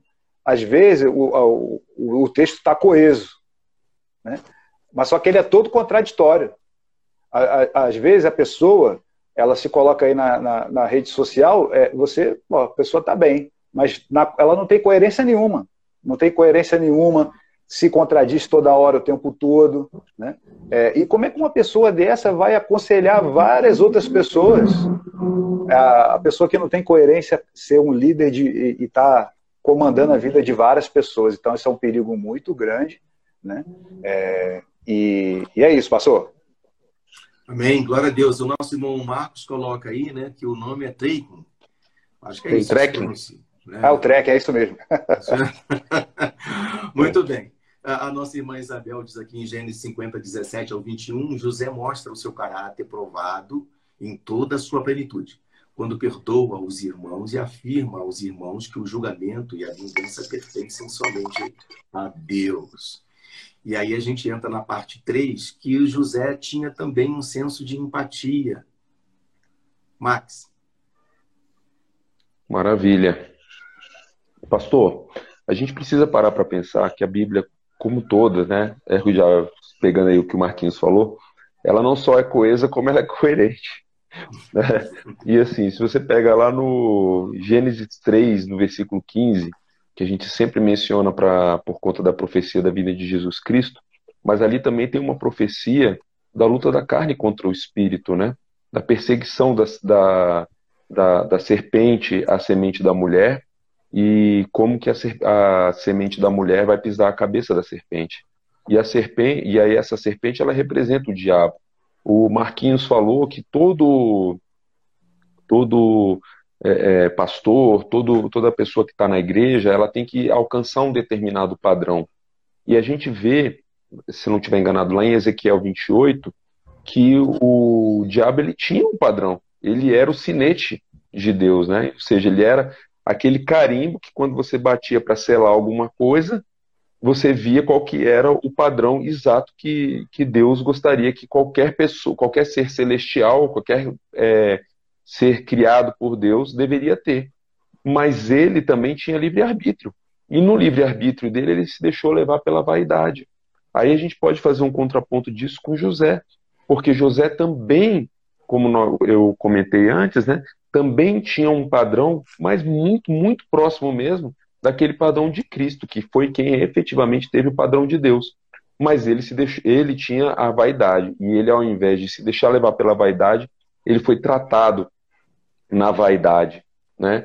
É, é, o, o José, o, acho que o Marcos comentou assim, ah, eu não sei quanto que foi o tempo de José nesse tratamento, mas se eu não tiver enganado, Marquinhos, foram pelo menos 20 anos, né? Porque foram 13 anos de escravidão, mais os 7 anos da vaca gorda, até ele se reencontrar com os irmãos dele. Então foi pelo menos 20 anos de tratamento e de uma vida neste mundo, né? A gente precisa se lembrar disso. A então, Bíblia ela mostra. Max, então foi o que a Leila colocou lá em cima, né? 20 anos, ela estava se referindo. É, então eu não sei se ela estava falando. É, eu não sei se ela estava falando dela mesma ou de José, mas eu, é. eu fiquei na dúvida também, pastor. Eu fiquei na dúvida na leitura do que ela disse, mas, mas, mas faz sentido. Faz sentido. A gente, é, a Bíblia, ela mostra para a gente o calendário de Deus. E ela mostra para a gente nesse calendário de Deus, né, que, são, que, que ele se traduz nas festas, né, a palavra inclusive é moed em, em hebraico, que significa tempos determinados. E, e ele se mostra para nós também, e o caráter dele, na, em uma das sombras que é o tabernáculo. Né? É, eu estou falando isso, Marquinhos, porque eu quero comentar da internet, é, que você falou. Então, e também fala, dar uma a visão para o Marcos da minha da, do que, que eu penso sobre a questão do, do se o diabo ele conhece o nosso caráter ou não. Não sei se eu vou conseguir porque a gente, nosso tempo está está escasso. Mas esse tema é muito rico e muito apaixonante. Se, se, você pudesse prender exatamente ao senso de empatia, né, que não, então, a gente, a gente... porque aí o pastor. É, não, mas eu vou falar disso, gente, pastor. Fique a gente tranquilo. A semana que vem, se for o caso. Tá bom, mas fique tranquilo, pastor, que eu vou chegar lá na empatia também. Tudo isso tem a ver com empatia. Sete festas estão determinadas por Deus, né? Então você tem a Páscoa, pães ázimos, as primícias, a gente tem o Pentecostes, trombeta, expiação e tabernáculos, né? Mas nós, nós no, nosso, na nosso, no nosso caminhar como cristãos, nós também passamos por isso. Assim como Cristo, nós morremos para o mundo, assim como Cristo, nós nos fazemos primícia, assim como Cristo, nós somos revestidos de poder. Eu quero parar aqui. Tá? Então, assim, a festa das primícias, ela mostra para a gente que nós somos aceitos por Deus mas a gente só é aceito por Deus depois que a gente morre e nasce de novo. E a gente e essa festa das primícias, que também é a festa também é chamada de festa das semanas, ela tem um período de sete semanas, ou seja, sete vezes sete, que dá 49 dias, e no quinquagésimo dia, que é o domingo, é o Pentecostes, que é quando a gente é revestido de poder. Esses 49 dias é o tempo que nós passamos em que nós somos provados e o tempo que o nosso caráter é moldado é o tempo que José passou e é o tempo que cada um de nós passa. Esse tempo é, é o tempo da nossa prova em que nós passamos pelo fogo. E aí a gente vai ver se vai ficar ouro, prata, joias preciosas ou se vai queimar tudo, né? Se vai queimar feno, se vai queimar palha, se vai queimar é, madeira. Ok? Então, assim, e aí a gente é revestido de poder. O, o, por que, que a gente precisa passar por esse tempo todo? Por conta do galardão. Aí eu vou para o tabernáculo. O tabernáculo, ele tinha átrio, ele tinha lugar santo, ele tinha santo dos santos. E do lado de fora, ele tinha um arraial. É nossa, é nosso livre-arbítrio se a gente vai entrar ou não vai entrar no, no, no átrio. E esse átrio é a escolha que a gente faz de crer em Jesus ou não. Você é livre para entrar ali, mas depois, então crer, né? O Jesus fala assim: aquele que crer e for batizado será salvo, aquele que não crer será condenado. Então, quem ficar do lado de fora no arraial, quem não crê, já está condenado, mas aquele que crê entra no, no lugar, no, no átrio, e entrando no átrio, ele faz o caminho até os Santos dos Santos. E o caminho até os Santos dos Santos, o primeiro lugar que ele vai passar é pelo sacrifício, ele morre, e o segundo lugar que ele vai passar é pela bacia de água onde ele vai se lavar. E essa bacia de água ela é feita com os espelhos de bronze das mulheres, né? Isso faz você olhar para você mesmo em julgamento, né, em autoanálise, você vai ver o seu caráter. Aí eu vou só até, aí eu já vou pular tudo para chegar lá no final, que é você entrar no Santo dos Santos. Por quê, pastor? Você entrar no Santo dos Santos? Porque nós fomos chamados exatamente para isso, para sermos reis e sacerdotes de Cristo. E é isso que José faz. A empatia dele está aí.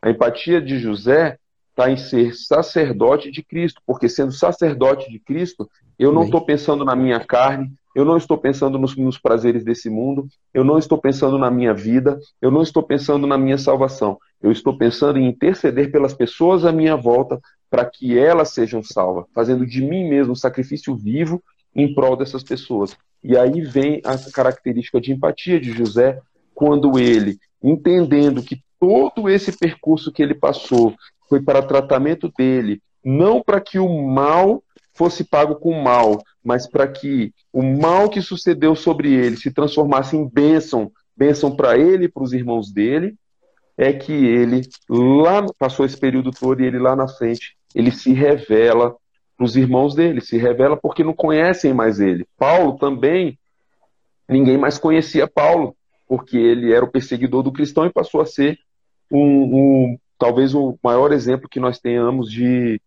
de cristão. Ele ficou, ele ficou cego para depois ele ver de novo. Mas quando ele passou a ver de novo, ele passou a ver uma vida espiritual.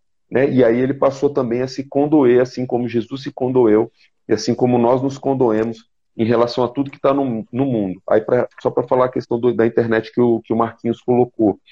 A internet, Marcos, é uma ferramenta e ela pode ser usada para o bem ou para o mal. Mas a gente precisa se lembrar que nós vivemos em um mundo em que um, e tem um príncipe do mal.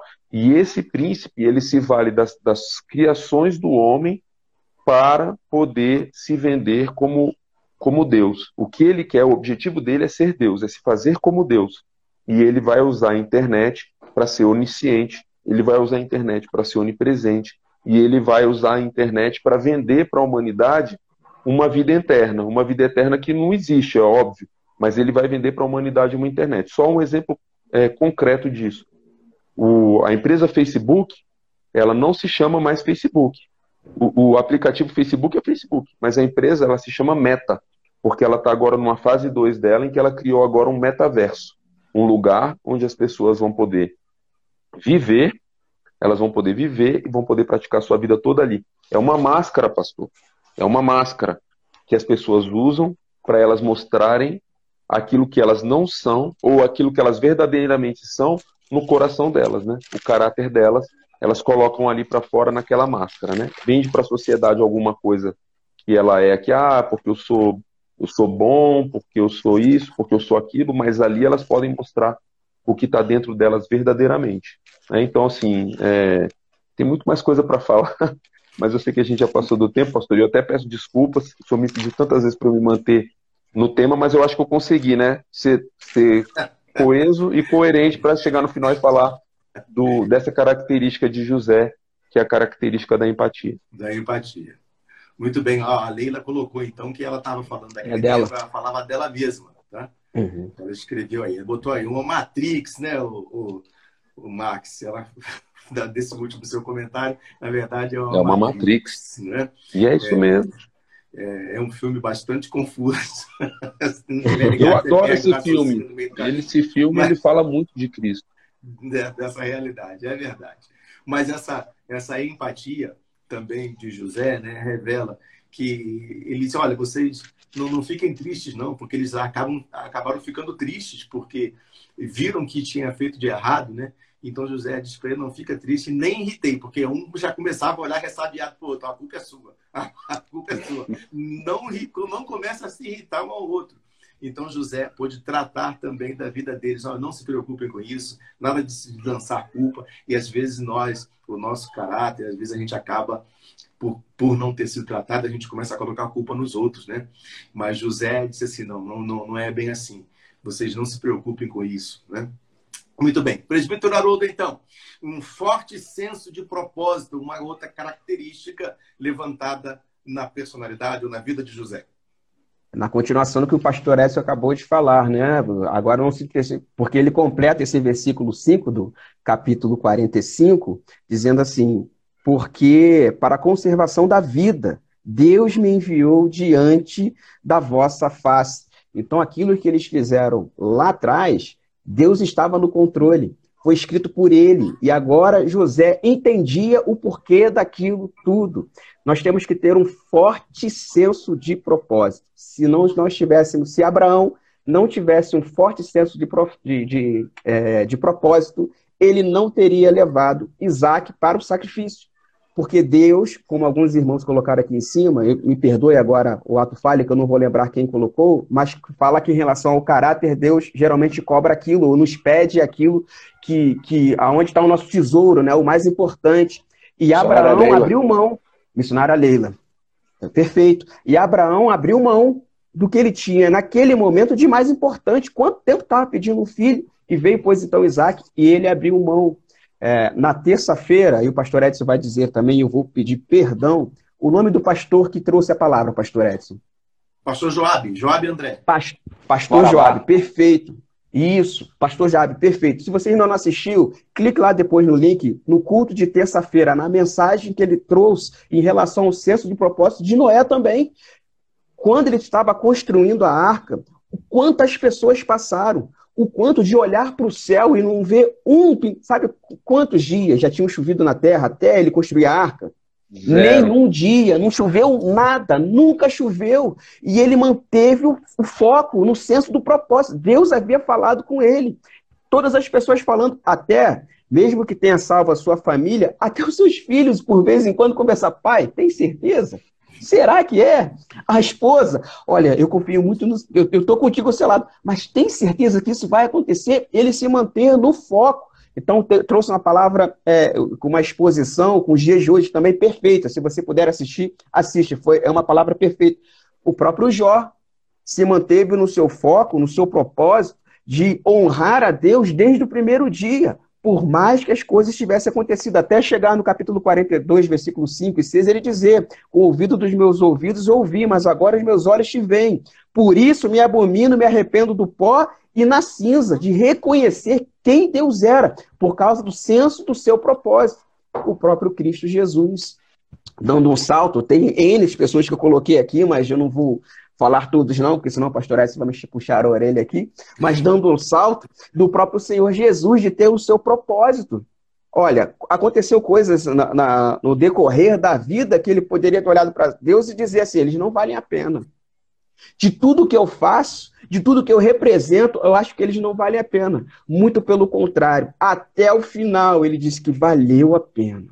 Por esses que eu voltaria, e voltaria de novo, e voltaria de novo porque esses eu amo, como o Senhor os amou. Então Deus, o próprio Senhor Jesus, manteve o seu foco, o seu senso de propósito. Eu vim resgatar aquilo que é meu. Mantenha o seu foco. Deus não morreu naquela cruz em vão. Mantenha o seu foco dentro da sua casa, na sua família, na igreja, na responsabilidade que Deus te deu, porque Deus permanece fiel ao seu lado. Pastor Edson. Amém. Então, Marcos, sua saudação final, para pelo menos aí você vai sair, porque o pastor Quinelato vai entrar então na sua vaga. É, eu digitei aí, mas só para deixar aí, que Deus abençoe os nossos irmãos aí. Semana que vem, dando. Aí o senhor tem que fazer a versão ampliada, pastor, que aí a gente dá continuidade tá bom? Um abraço tá bom, aí, então gente. Vamos, a verdade é, deixa, vamos deixar aqui já combinado, né? É uma coisa importante da gente. Depois a gente conversa, os quatro. Okay. Aí eu vou trazer, Amém. só para dar, um, vamos dar um spoiler aí, eu vou trazer esse que eu anotei, que é o coesão e coerência, com os limites da liberdade cristã que lá fala em Coríntios, né? Posso Amém. todas as Amém. coisas, mas nem todas é, nos convém. convém. Amém. Alô, pastor, um abraço. Ok, outro, Deus abençoe em nome Pai. de Jesus. Glória a Deus. Bem, a gente vai convidar aqui o pastor Quinelato para estar com a gente nessa oportunidade. O pastor vai dar a, fazer também o seu comentário baseado na lição que é, é, é, José manteve o foco na promessa, baseado nos versículos 6 e 7 do capítulo 45. Paz do Senhor, pastor, mais uma vez, bem-vindo, aleluia. Paz do Senhor Jesus, excelente a EBD, tantos quatro participantes, né? Como os que estavam integrados aí, a missionária Leila, o pessoal que se interagiu aí. Eu quero aproveitar, pastor, ao vivo, porque a Rita, ela respondeu para mim, a esposa do Marcos, né? Falou assim: olha, estamos, voltamos, estamos a. Conta com a gente. Então, eu quero dizer para o Marcos, para a Rita e para a Lara, que, é, que eu, eu apresentei ela na igreja, eu batizei e vou fazer o casamento dela no dia que for de Deus, é, que nós Amém. estamos agora num desafio do discipulado, né? Porque alguns que foram batizados, eles não foram completamente discipulados devido à pandemia. Então, já que você se colocou a sua palavra aí, né?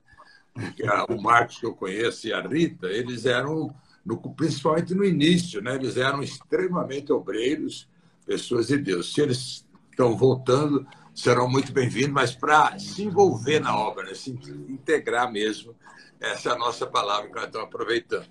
Bom, para poder fazer o fechamento, pastor, eu queria acrescentar ao problema da personalidade. Muitas pessoas confundem caráter com personalidade. Personalidade é a nossa imagem final. É a imagem que nós passamos para todo mundo, mas não é o nosso caráter. É uma imagem apenas. E eu queria citar é, que nós sentimos que estamos crescendo com maturidade cristã e muito mais próximo de Deus quando nós identificamos em nós um problema de caráter. O nosso crescimento ele ocorre nesse momento, quando você identifica. Pela misericórdia, pela graça, Deus tem me dado essa honra. É, e é um tratamento de Deus. Eu sei que os 22, 23, 25 participantes, mais os quatro, sabem que às vezes nós temos um problema que a nossa consciência fala: opa, está errado. Essa fraqueza não pode. Então, aí nós estamos crescendo. Quanto a José, ele tinha um problema de vaidade. Nós fizemos, uma certa ocasião, um estudo sobre o caráter de, de José. A, que, quando ele começou e contou o sonho, ele tinha uma vaidade imensa. Ele não poderia ter a vida que ele teve, com aonde ele colocava a mão, prosperava. Por quê? Porque ele havia tratado o caráter. Então, se você está entendendo o que nós estamos falando, ou o que os professores apresentaram, você está sendo identificado agora. Eu me lembro uma vez que o pastor Edson chegou para mim e falou: oh, Pastor, eu entristeci o Espírito Santo. Ele deve lembrar. Eu falei para ele: Olha, pastor, imperfeitos, mas verdadeiros. Nós não podemos colocar uma. Olha, eu sou uh, perfeito. Não. Essa é a nossa personalidade, a nossa imagem final, que fica para os outros. Agora, o nosso caráter é com Deus, que nós temos que tratar. Então, eu acho que essa mensagem de hoje pode ter contribuído com muitas pessoas sobre a importância e a necessidade de nós ouvirmos a voz da nossa consciência, que é a voz do Espírito. O Espírito nos fala: olha, essa parte aí você está devendo. Então, tem várias fases na vida que nós é, fracassamos por isso, porque nós não damos, a, não ouvimos a voz do Espírito que é a nossa consciência. A nossa consciência está sempre nos lembrando, e era isso que eu queria uh, entender uh, para que a gente possa compreender a importância desse tema. Os quatro participantes aí são pessoas que têm muita sabedoria, muita direção. Todos os participantes, a próxima EBD participa como hoje, faz pergunta, interage e vai participando, porque é uma maneira que nós temos de crescer. E o é desafio que nós lançamos agora é o nosso discipulado que nós temos que fazer. Estamos aguardando um pouco a melhora dessa situação uh, da pandemia e nós temos que fazer esse trabalho, porque esse é o verdadeiro trabalho. Eu espero que a administração, durante esse tempo, tenha tocado o teu coração e o seu caráter naquilo em que você sente pelo Espírito. Puxa vida, eu estou sendo egoísta nisso. Puxa vida, eu estou sendo miserável nisso. Porque nós temos as nossas misérias. Nós temos que compreender isto. E nós temos ninguém melhor do que o apóstolo Paulo. Dos pecadores, eu sou o pior. Porque de quem muito foi dado, muito será cobrado. Veja Elias, que fala que ele era sujeito às mesmas paixões. Então nós não temos motivo para nos enclausurar. Não, eu não. Eu não tenho esse problema, os outros têm, todos temos. E nós vamos ser cobrados conforme nos foi revelado, conforme nos foi dado.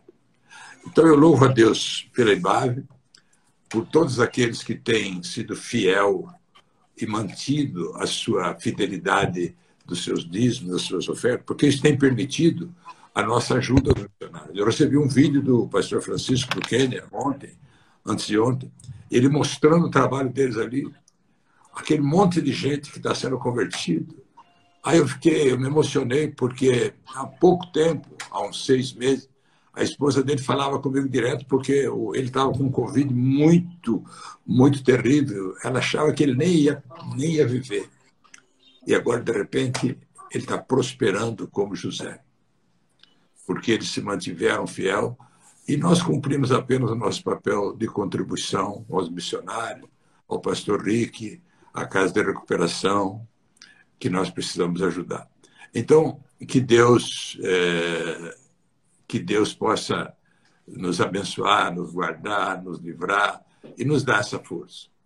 É, que Deus possa, sim, nos, nesse dia, estar tendo uma revelação sobre a nossa vida, porque se nós tratarmos diariamente o nosso caráter, como José teve que tratar, Deus permitiu aquilo para ele ser tratado, ele começou a reinar e aonde ele colocava a mão havia prosperidade. Então, hoje à noite, o nosso culto nosso culto presencial, você, você estando com saúde, não deixe de ir. Agora, se você tiver qualquer sintoma, é melhor você ficar em casa, que essa é a precaução e o equilíbrio das pessoas de Deus equilibrado. Eu louvo a Deus pela IBAV, é uma igreja que tem assim nos muito abençoado em todos os sentidos, ao pastor Edson, a todos vocês, a todos os membros, a, a, o, o, grupo, né, que nos acolhe, que nos dá força, que mantém essa comunhão.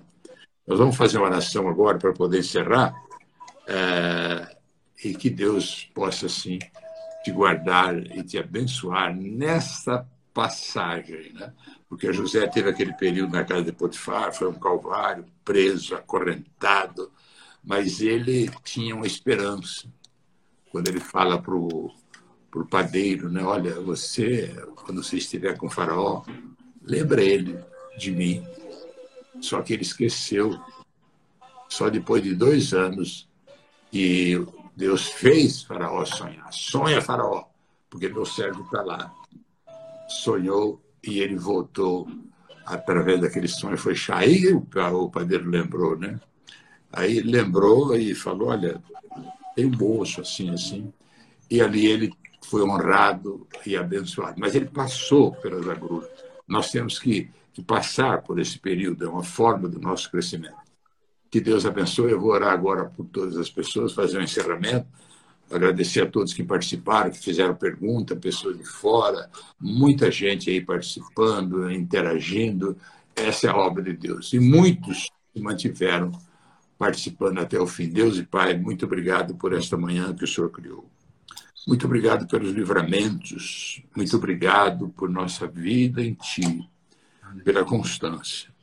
Agora, meu Pai, estende a tua bênção aos que estão fora da igreja, desviados, aqueles que se apartaram de Ti, Senhor. Entra nas casas daqueles que estão abatidos pelo vírus, aqueles que estão, as famílias enlutadas, Senhor.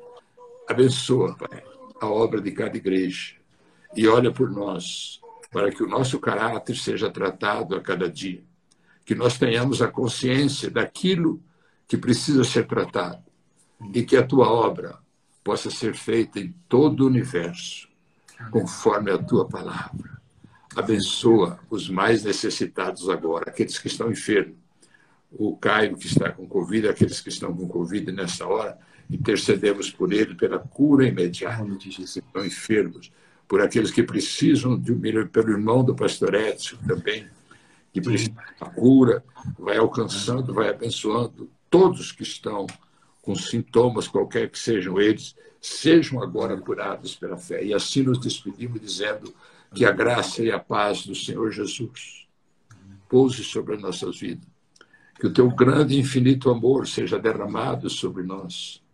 Que a comunhão, meu Pai, da igreja, o inimigo não tenha poder para tocar. Nós repreendemos toda a tentativa do inimigo para destruir a comunhão do altar das igrejas. Que a consolação do teu Espírito esteja sobre nós e a direção para o nosso encontro na glória. Que nesse momento toda a igreja diga amém. Amém. Abençoe a todos. Glória a Deus. Aleluia. Lembramos aos nossos irmãos queridos que nos acompanharam, você que chegou também recentemente, domingo que vem, nós começamos a nossa escola bíblica às 10 horas, às 10 da manhã. Esteja com a gente com a segunda parte desse estudo especial, que hoje tinha muita coisa para comentar. Os próprios irmãos disseram tantos, tantos assuntos que poderiam ser abordados, mas o tempo não permite, né? A gente tentou mais ou menos manter aí o tempo, mas domingo que vem estaremos juntos em nome de Jesus. Pastor, um grande abraço. Max, um grande abraço. Presbítero Haroldo, um abraço. Para você que vai até logo mais na igreja, às 19 horas, em nosso culto de louvor e adoração a Deus, com a mensagem de poder da palavra de Deus ao seu coração. Paz do Senhor. Paz do Senhor, Deus abençoe a todos. Paz. Graça e paz. Excelente domingo a todos.